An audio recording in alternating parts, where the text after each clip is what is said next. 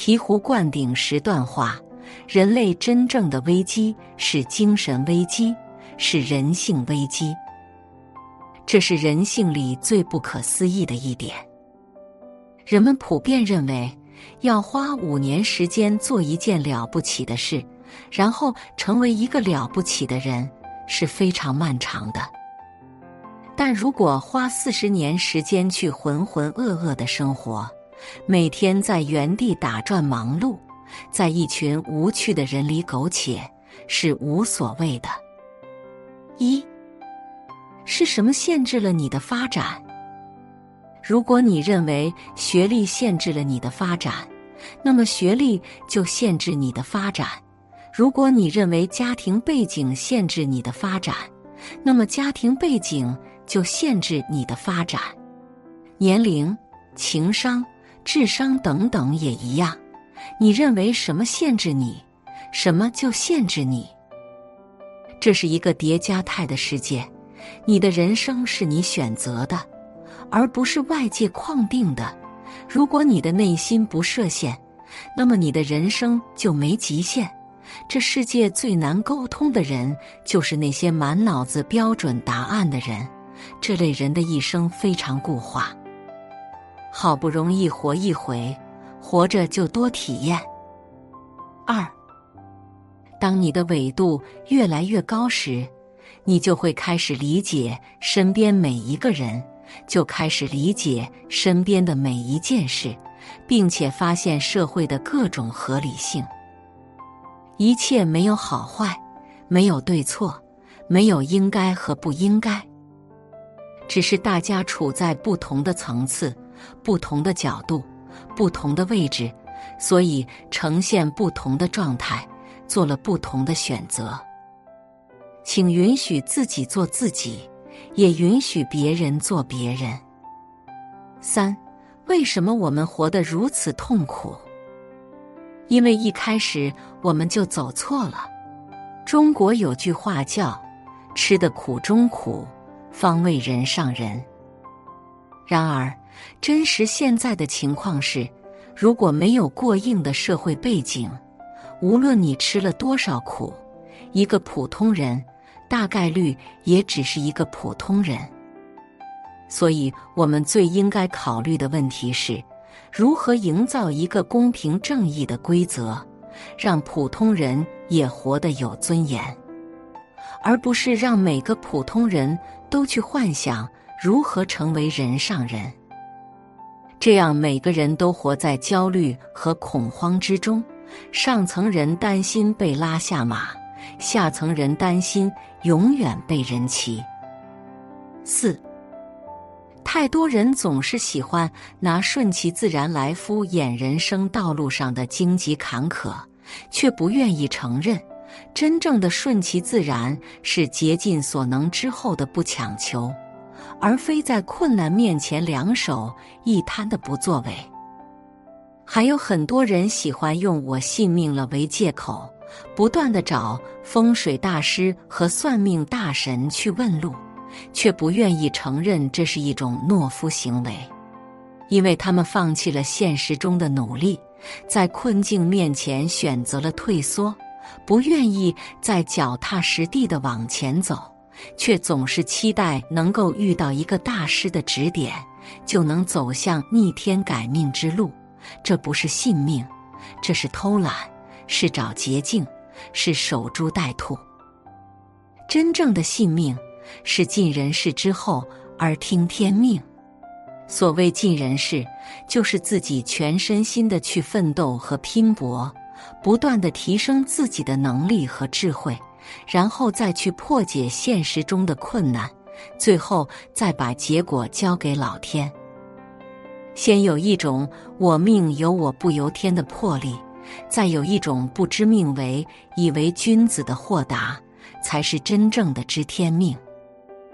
五人的财富来自于三个部分，第一部分是自己今生积累的福报。这是我们今生的努力和付出。第二部分是自己前世积累的福报，这是我们前世创造的功德。第三部分是自己祖上积累的福报，一代人积累的福报可以往下传三代。我们的财富都是以上三种福报的变现。为什么有的人资质平平、默默无闻却可以发财？那是因为他们后面两部分的福报太大了，所以自己一直生活在福报的庇护之下。为什么说富不过三代？因为一代人创造的福报只能传递三代。三代是一个完整的周期，也是一个财富的轮回。然而，无论一个人拥有多少财富，如果他只消福享福，而不去造福、积累功德，等自己的福报消受完了，财富就没有了，就开始受苦了。所以有个词叫“坐吃山空”。当然，福报可以传承。业障也可以传承。为什么有的人明明没有做坏事，命运就是那么坎坷？那是因为他们前世积累的业障太大了，或者是祖上一直没有积德，甚至做了不少有损福报的事，所以他们今生的命运一直悲惨。当然，一个人虽然一直在吃苦。但如果他一直在给自己积攒福报，那么等自己的福报可以抵消之前的罪业了，他就开始享福了。六，很多人喜欢动不动就谈利他，事实证明要离这种人远一点，因为只有当一个人实现了自我圆满，完全做到了爱自己，爱满则溢。然后才能真正的对别人好，才能做到利他，才能学会爱别人、爱世界。而绝大部分人都是不够成熟的，也就是内心是匮乏的、褶皱的。这种人怎么可能为他人着想呢？怎么可能有慈悲心？他们口口声声的利他，只是为了求关注、求赞同、求表扬。为了弥补内心缺失的存在感，即便这些人也愿意去付出，但是由于内心的匮乏，每付出一分，甚至都想要十倍的回报。你的回报稍微迟缓一点，他们马上就委屈了、愤怒了，说你不懂感恩，偷偷骂你不识抬举。因此，很多人刚开始的时候。口口声声说爱你，但是到了一定阶段，往往会要求你做这做那，或者明令禁止你不能去做什么，生怕你不受他控制。这就是内心匮乏的表现。内心圆满的人不会动不动就把这两个字放在嘴上，因为他们早已习以为常了。认为自己做的本来就是应该做的，也就不再去强调了。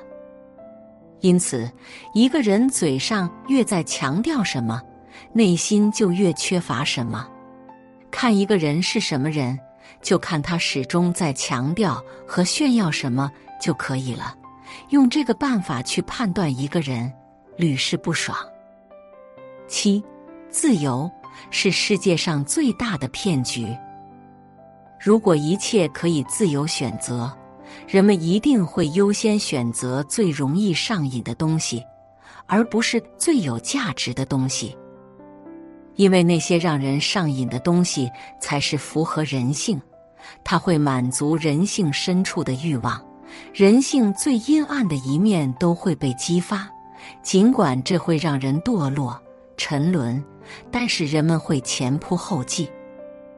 如果一切可以自由选择，越三观不正的东西最容易流行，越偏激的观点越容易得到流传和加强，而越正向价值的东西越被忽略，因为他们不新奇，不符合人性。所以，人是需要被管理和约束的，必须将正向价值强加给他们。如果完全放开了一切，让人们自由选择和交易，人们会以最快的速度走向堕落和毁灭。人是一种很奇怪的生物，人们总以为自己需要的是自由，其实人们需要的是被奴役，是被虐，是被操控。人如果没有被虐，就会浑身不自在。人们很享受一边叫喊自由，一边被管教和拷打的感觉。这就是愚蠢的人类。八。凡是我们不能接纳的人和事，都会重复出现，直到我们接纳为止。外界人和事都是一面镜子，他们帮我们投射出我们的内心。我们看到不接纳和不喜欢的地方，往往是我们内心某个地方有缺失。当我们产生不接纳、不喜欢的感觉的时候，第一时间应该觉察自己。我为什么会产生这种感觉？我内心哪里有缺憾？比如看到别人秀恩爱就反感，往往是因为我们内心缺爱；看到别人炫耀就反感，往往是因为我们不够自信；看到别人很痛苦，往往是因为我们感同身受，我们内心也有类似的痛苦在压抑着。我们跟外界的所有冲突，往往是我们自己内心有冲突，是本我跟真我的冲突。我们越是抗拒这种冲突，那种反感的体验就会持续和加剧。当我们反观自己的内心，去觉察自己的问题时，反而就会跟自己和解了，也因此就会拥抱跟外界的冲突了。这时冲突就消失了。每一次跟外界的冲突和抗拒，都是一次生命的提示，也是一次灵魂升级的机会。要把握它，直面它，拥抱它，兼容它，不要错过成长机会。九，中国人自古以来最遵守的规律就是自强不息。人要自律、自立。自强，永远坚信只有自己能帮自己。当你战胜心中的各种恐惧，战胜了你的胆怯和贪婪，学会了独立思考，杀死了各种焦虑，你就获得了自立。当你参透万物的规律，能够依照规律办事，并且可以本自具足，随时照亮别人。你就成了大家最需要的人。一个被大家所需要的人，本身就是钱，能像钱一样被大家追寻，这才是真正强大的人。活成一束光，照亮他人，照耀世界。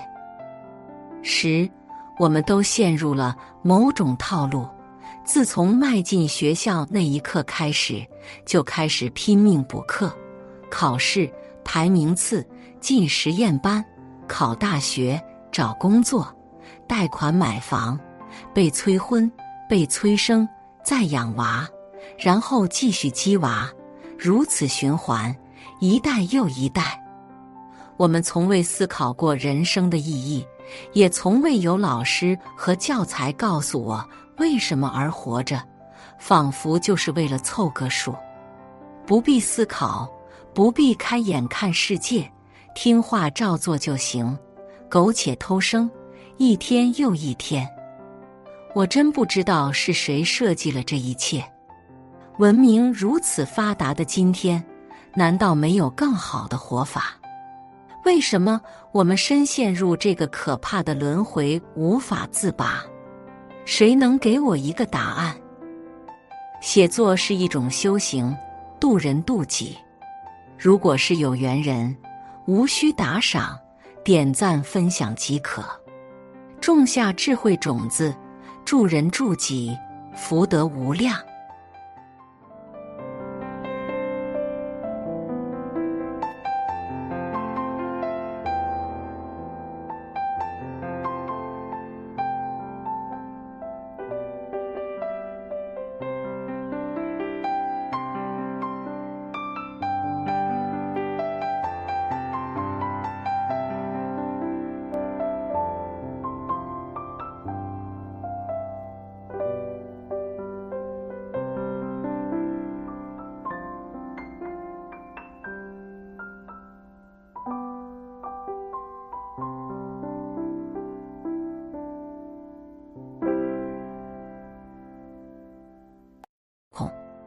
人如果没有被虐，就会浑身不自在。人们很享受一边叫喊自由，一边被管教和拷打的感觉。这就是愚蠢的人类。八，凡是我们不能接纳的人和事，都会重复出现，直到我们接纳为止。外界人和事都是一面镜子，他们帮我们投射出我们的内心。我们看到不接纳和不喜欢的地方，往往是我们内心某个地方有缺失。当我们产生不接纳、不喜欢的感觉的时候，第一时间应该觉察自己：我为什么会产生这种感觉？我内心哪里有缺憾？比如，看到别人秀恩爱就反感，往往是因为我们内心缺爱；看到别人炫耀就反感，往往是因为我们不够自信；看到别人很痛苦，往往是因为我们感同身受，我们内心也有类似的痛苦在压抑着。我们跟外界的所有冲突。往往是我们自己内心有冲突，是本我跟真我的冲突。我们越是抗拒这种冲突，那种反感的体验就会持续和加剧。当我们反观自己的内心，去觉察自己的问题时，反而就会跟自己和解了，也因此就会拥抱跟外界的冲突了。这时冲突就消失了。每一次跟外界的冲突和抗拒，都是一次生命的提示，也是一次灵魂升级的机会。要把握它，直面它，拥抱它，兼容它，不要错过成长机会。九，中国人自古以来最遵守的规律就是自强不息。人要自律、自立、自强。永远坚信只有自己能帮自己。当你战胜心中的各种恐惧，战胜了你的胆怯和贪婪，学会了独立思考，杀死了各种焦虑，你就获得了自立。当你参透万物的规律，能够依照规律办事，并且可以本自具足，随时照亮别人，你就成了大家最需要的人。一个被大家所需要的人，本身就是钱，能像钱一样被大家追寻，这才是真正强大的人。活成一束光，照亮他人，照耀世界。十，我们都陷入了某种套路。自从迈进学校那一刻开始，就开始拼命补课、考试、排名次、进实验班、考大学。找工作、贷款买房、被催婚、被催生、再养娃，然后继续鸡娃，如此循环，一代又一代。我们从未思考过人生的意义，也从未有老师和教材告诉我为什么而活着，仿佛就是为了凑个数。不必思考，不必开眼看世界，听话照做就行。苟且偷生，一天又一天。我真不知道是谁设计了这一切。文明如此发达的今天，难道没有更好的活法？为什么我们深陷入这个可怕的轮回，无法自拔？谁能给我一个答案？写作是一种修行，渡人渡己。如果是有缘人，无需打赏。点赞分享即可，种下智慧种子，助人助己，福德无量。